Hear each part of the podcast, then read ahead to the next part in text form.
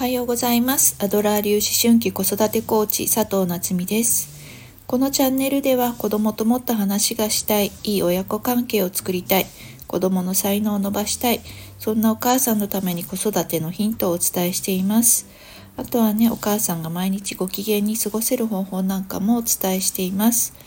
えー、今日はえっ、ー、と2024年1月23日火曜日ですね。はい。えー、っとですね昨日あの週明けでね、えー、職場保育園にであの事務の仕事をしてるんだけれども、えー、まあ、週明けになるとみんなねあのまあなかなか保育園に来るのが嫌だって言ってね泣いている子が多いんですけれども昨日も一人ねずっとずっとママがいいママがいいって泣いてる子がいてであのお散歩出る時もママがいいって泣いていてそれでお散歩に行く準備がなかなかできない子がいたんですよね。で、えー、まあ2歳の子なんだけれどもそうずっとねママがいいって言っててまあ、ちょっと先生たちも他の子の準備があるのでね、えー、ずっとその子がママがいいって泣いて、えー、下駄箱の前でこう座り込んでるんですけどでそこでちょっと私がね、えー、お話しに行って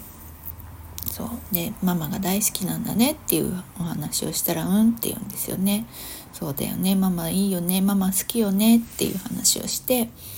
でうーんそうで帰りはママがお迎えに来るの？っていう風にねちょっと目線をあの先に向けるというか今じゃなくってちょっと先のことにね、えー、目線を向ける意味で、えー、帰る時ママがお迎えに来てくれるのって言ったら「うん」って言って言ったんですね。うん、で、えー、じゃあさ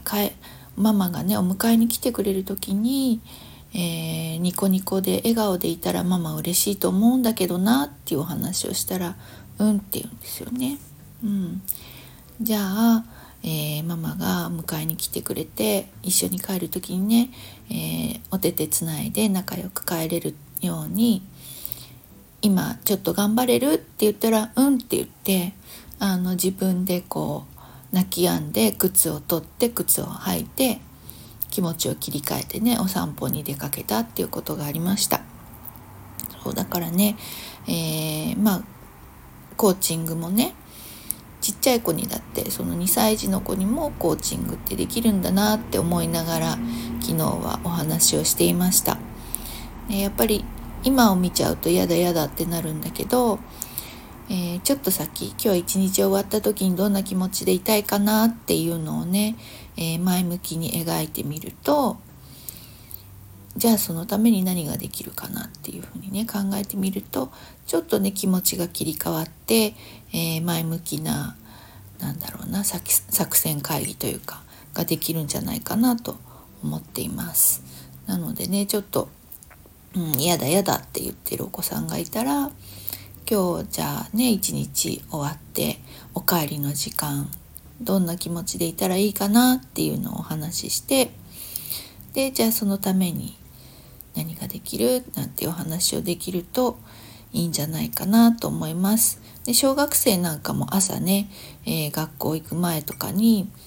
えー、っと今ねもしかしたら面倒くさいと思って行きたくないって言ってるかもしれないけどそうなんだねってそんな時もあるよねってお話をして今日一日ね学校から帰ってきたらどんな気持ちでいたいって何し帰ってから何したいっていうお話をしてね、うん、そのためにじゃあどうし、えー、どういうふうに一日過ごしたらいいかしらみたいな話をするとちょっと気持ちが切り替わってあのすっと前に進めたりもするので是非ねやってみていただけたらと思います。じゃあね今日は火曜日ねあ今日私あの夫とな、えっと、クレモンティーヌのライブに行くという